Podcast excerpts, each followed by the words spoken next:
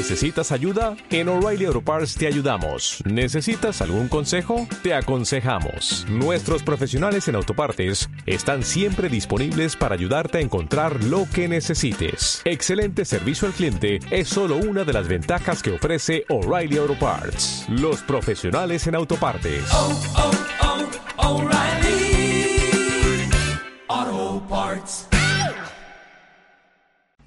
No lo vamos a contar con tanta alegría como hablamos de los Óscares y el fútbol, pero es algo que no podemos evitar.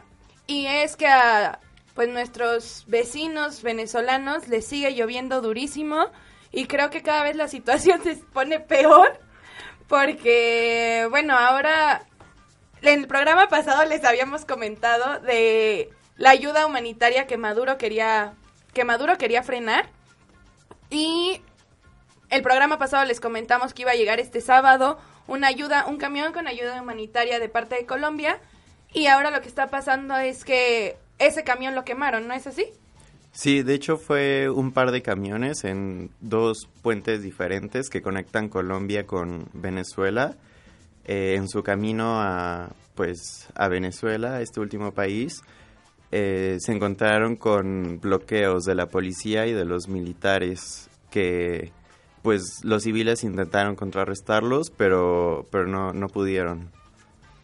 Yo me puse a debrayar, ya ven que eso no se nos da, y, y me puse a pensar por qué. O sea, ¿a quién, ¿a quién le convenía? ¿Por qué?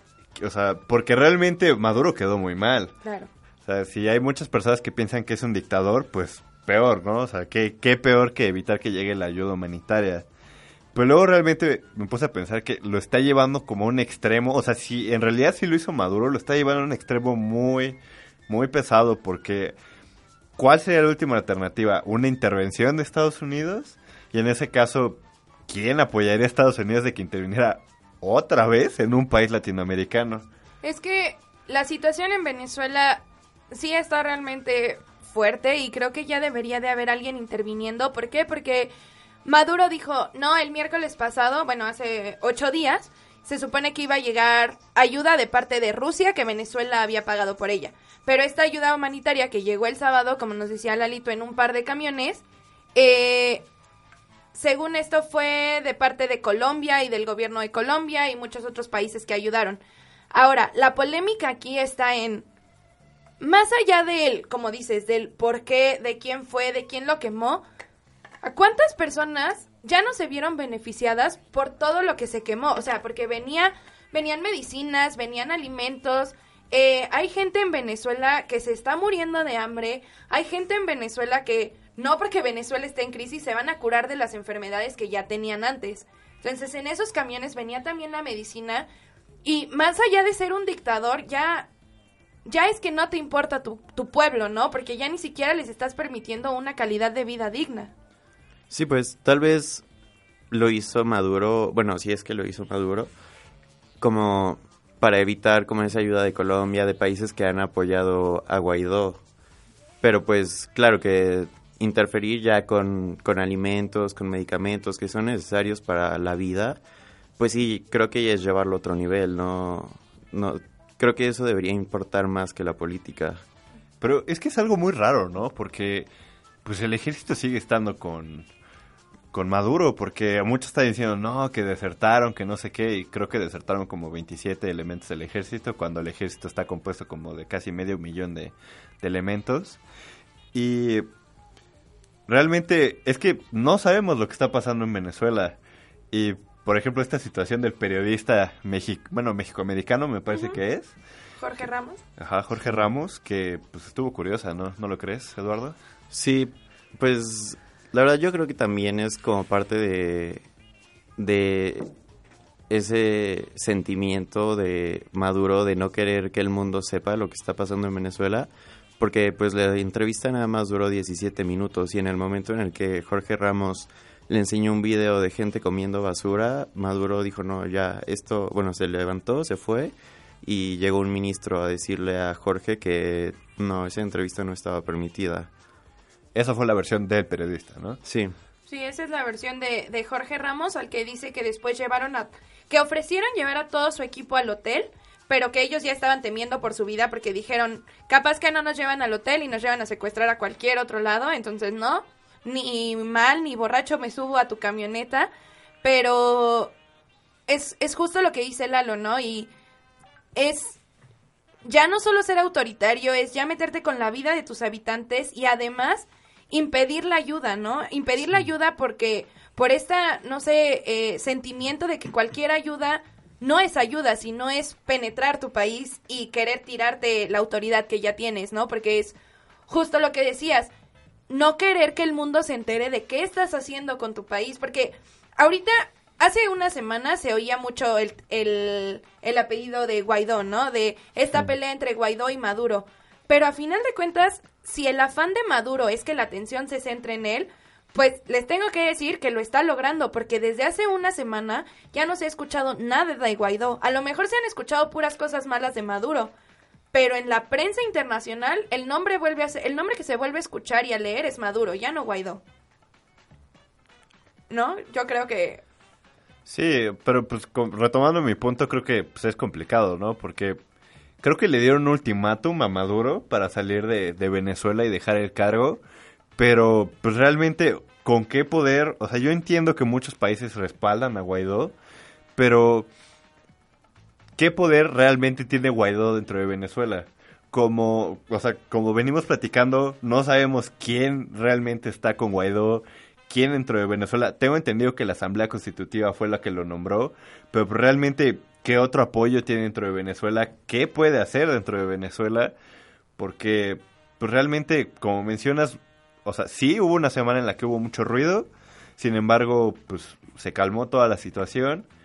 Y pensando en esto, creo que la postura que ha tomado México, no sé qué opinan ustedes, no ha estado tan mal, porque realmente tienes potencias por todos lados. Rusia apoyando al régimen de Maduro, Estados Unidos apoyando a Guaidó. Y pues creo que realmente México sí se ha puesto en una postura de, pues bueno, vamos a dialogarlo, vamos a, vamos a intentar llegar a una solución, o no sé qué opinan ustedes. Sí, también creo que es una buena postura, porque además, pues, estando en frontera con Estados Unidos, pero a la vez conectando Estados Unidos con Latinoamérica, México sí se encuentra geográficamente en un punto en el que le conviene ser neutral.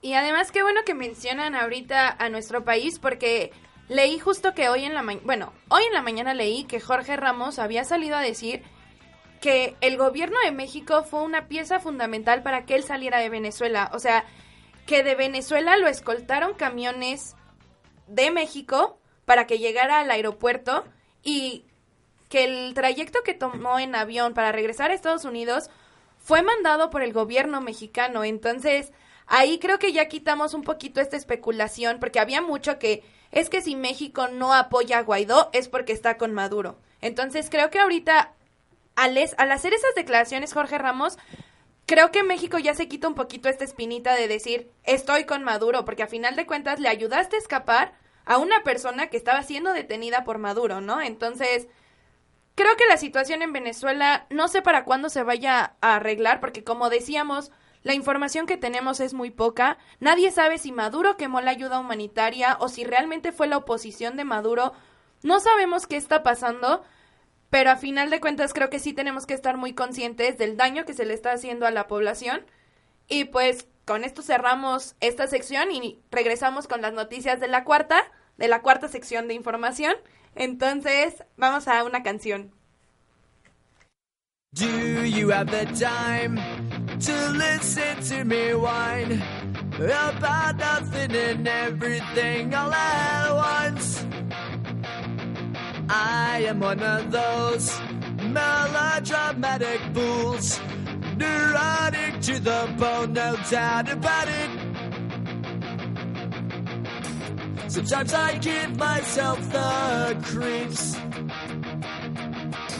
Sometimes my mind plays tricks on me. It all keeps adding up. I think I'm cracking up. Am I just paranoid? Am I just up? I went to a shrink to analyze my dreams. She says it's like a sex type spring.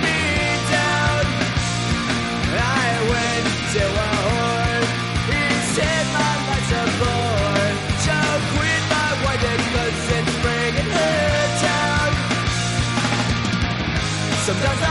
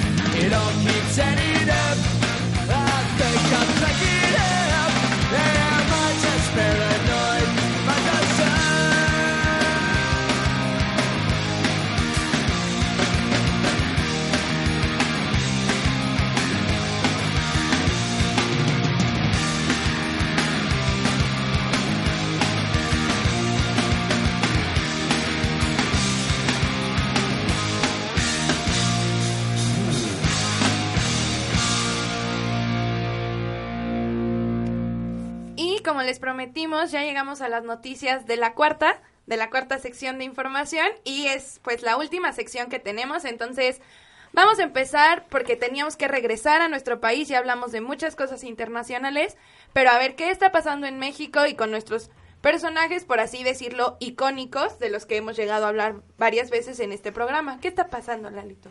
Bueno, pues después de tres meses de tomarse un descanso de la vida laboral, eh, tras, tras las elecciones que culminaron el primero de diciembre con la presidencia de Andrés Manuel López Obrador, José Antonio Mid eh, va a volver a, a trabajar ahora en una empresa privada que es HSBC. Eh, tras un comunicado, la, este banco hizo público que José Antonio Mid va a ser un director independiente que, bueno, en términos más coloquiales, por así decirle, es un consejero del banco. Y bueno, esto ha, desatado algo de polémica porque mucha gente, incluyendo a Morena, eh, dice que un funcionario público no debería irse a, a empresas privadas porque pues tienen información sobre, sobre datos de alta relevancia y que pues algunos son secretos para el gobierno del país. Ok, y para empezar como un poquito esta discusión, también creo que muchas de las personas de Morena no están, bueno, están en desacuerdo con esto porque, pues, creo que teníamos el dato de que iba a ganar 110 mil libras por año en el puesto Sí. que le están ofreciendo. Eso quiere decir que son aproximadamente, con el precio de cambio de hoy, son 2 millones 806 mil 822 pesos, que son aproximadamente un poco más de 230 mil pesos mensuales. ¿Qué es lo que está pasando y por qué hay tanta polémica? Pues porque ahora Mid, el tío Pepe Mid, va a ganar más que el presidente López Obrador, porque López Obrador pues se bajó el sueldo y ahora resulta que pues eh, pues justo esto está pasando, ¿no? Que la empresa privada va a ganar más, entonces, ¿cuáles son los incentivos para que tus funcionarios públicos se queden en la vida pública cuando en lo, en lo privado podrían ganar el doble de lo que está ganando el presidente? Es que creo que es algo muy complicado. De hecho, creo que alguien de, la- de esta administración salió a decir que la... No, creo que fue el presidente que salió a decir que inclusive dentro de las empresas privadas deberían de igualar el sueldo del presidente y que nadie estuviera por encima. Pero pues nosotros siendo economistas creo que es algo muy difícil, ¿no? ¿Cómo compensas esa productividad adicional que te da alguien que tiene años de experiencia, una maestría, un doctorado y que está totalmente capacitado para hacer algo que genera mucho valor? Sí, claro, además que el gobierno le diga a las empresas el tope de salario que pueden poner, pues creo que no es algo correcto en una economía relativamente abierta como lo es México. No, y porque además, o sea, los salarios van a estar basados en el producto que vendan, bueno, en sí, en lo que produzcan estas empresas, ¿no? Entonces, para pues mantener un cierto nivel de salarios, tienes que mantener un nivel de costos, tienes que mantener un nivel de ventas. Es es literalmente decirles qué puedes producir y qué no puedes producir, ¿no? Sí, adicionalmente creo que, pues, como estábamos comentando en el bloque pasado, pues Estados Unidos es nuestro vecino y, pues vaya, en, un mundo todavía más globalizado, pues, ¿qué te impide no irte a Europa, Sí. a Australia, a Estados Unidos, que te, sí te paguen un salario competitivo, que te compensen todos esos años de estudio y que, pues, realmente, pues, vea reflejado tu trabajo? Y otra cosa que mencionaba Lalo hace un momento es, muchas personas lo están viendo por el lado de la información, ¿no? Ya dejando a un lado los sueldos, la información que manejan. Lo que ha dicho HSBC es que aquí no hay ningún conflicto de interés porque desde hace cinco años eh, José Antonio Mid no ha ocupado ninguna dirección en ninguna empresa que cotice en el extranjero. Pero pues justo lo que decías, la información que manejas cuando ya estás en campaña, ¿qué tanto podrían tener razón en este argumento los opositores a que Mid esté tomando este cargo? No sé, no sé qué opinan ustedes, si sí tienen argumentos válidos, no son válidos. Pues creo que depende, o sea, claramente de la ética con la que trabaje Mead. Claro que eso es una, es algo muy subjetivo que, que pues no puedes legislar ante eso como tal. Pero pues sí, con, o sea, no solo la información que tuvo haciendo campaña, sino como secretario de Hacienda y toda su carrera, eh, bueno, en el gobierno que ha tenido, pues claro que es información que, que no puede revelar o no O puede usar el ajá, beneficio de- de la del nueva banco, empresa, sí. ¿no? Claro, recordando que fue secretario de Hacienda, can- este canciller, fue encargado de Cedesol y otra vez de nueva cuenta secretario de Hacienda. Aunque realmente creo que durante los últimos tres sexenios se venía manejando una dinámica, pues digamos que normal, o sea, en cuestiones de economía se, se mantuvo una línea. Aunque no sé qué opinan ustedes, que ahora con Andrés Manuel yo creo que ni Carlos Ursula sabe exactamente qué va a pasar el día de mañana y qué decisiones se podrán tomar. Porque, pues, digo, no sé ustedes, pero ha habido varias sorpresas que se han suscitado. Sí, claro, y sí me queda claro que hay muchas veces que parece que el gabinete no se está comunicando de forma correcta, pero aquí voy a apostar un poquito a, a esta tirada de López Obrador de la constitución moral y todas esas cosas.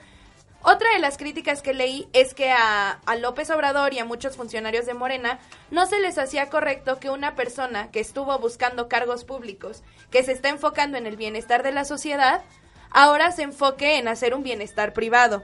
Digo, yo no estoy diciendo que, ah, perdiste las elecciones, pero te tienes que amolar y estar todo el tiempo en cargos públicos porque ya no tienes derecho a estar en lo privado. Pero, pues sí, quieran que no, a mí sí me levanta un poco de, pues sí, de cuestionamiento de el decir, antes te importaba el pueblo y ahora solo quieres hacer rico a HCBC o qué está pasando, ¿no? Pero creo que también hay que tomar en cuenta que después de hacer toda una carrera en el gobierno y en la política, pues, o sea, si ya perdió las elecciones, intenta trabajar en esta administración, pues va a tener un puesto muy bajo que, que pues tiene demasiada experiencia como para nada más tener un puesto Para bajo. desperdiciarlo, ¿no? Sí. Por así decirlo. Sí, y además recordar que Andrés Manuel se lo acabó con lo de la estafa maestra. Y con- él junto con Rosario Robles y eh, dijo y repitió que no, que MIT, que todos los millones de, de Cedesol que se desviaron. Y creo que era algo complicado. Y al final de cuentas, creo que también hay que entender que pues MIT es un hombre de familia, un profesional, y pues al final de cuentas él tiene que ver por lo que más le convenga a él y pues disfrutar de su vida, por decirlo así. Y además no es un secreto que muchos políticos una vez que no ganan la campaña han desaparecido de la vida pública, ¿no? Digo, a lo mejor no de la forma en que ellos querían, creo que Mide está saliendo de la vida pública de una mejor forma que Anaya, pero no es un secreto que muchos de ellos se desaparecen por completo cuando no les dan los resultados que ellos esperaban. Claro, y además fue complicado, digo, para un priista perder de esa forma. Creo que fue el primer priista en salir y admitir que perdió la elección presidencial. Entonces, fue algo muy distinto a lo que había pasado antes. Sí, creo que esta sección lo, lo que queríamos tratar aquí era la ironía, porque justo Lalo me estaba enseñando una noticia en la que literal sale Pepe Mit salió ganón, porque a final de cuentas sí es esta ironía de va a ganar más que el presidente cuando él quería ser el presidente, pero perder le salió bien porque entonces va a ganar el doble que Andrés Manuel y en HCBC, ¿no? Entonces, creo que es, es la ironía que se está viviendo en la vida pública del país, así como muchos de los otros temas que hemos tratado en la hora salvaje.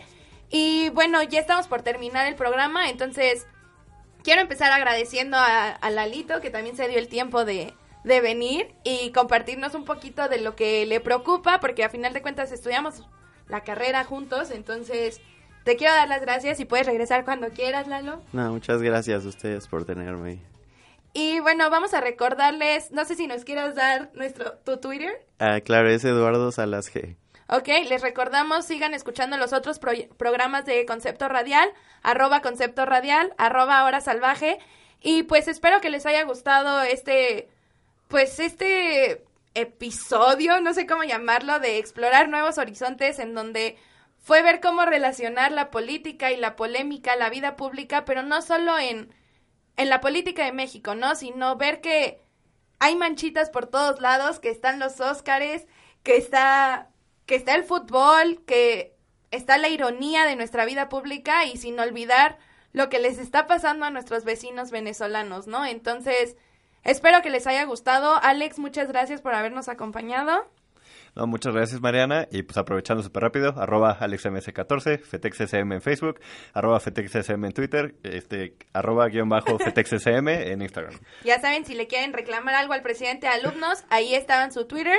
Y pues nos despedimos de este episodio. Espero les haya gustado mucho. Gracias a todos nuestros invitados.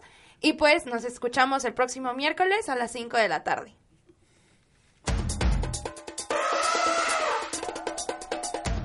Esto fue La Hora Salvaje. La Hora Salvaje. Política y economía con chile del que sí pica. Escúchanos el próximo miércoles por Concepto Radial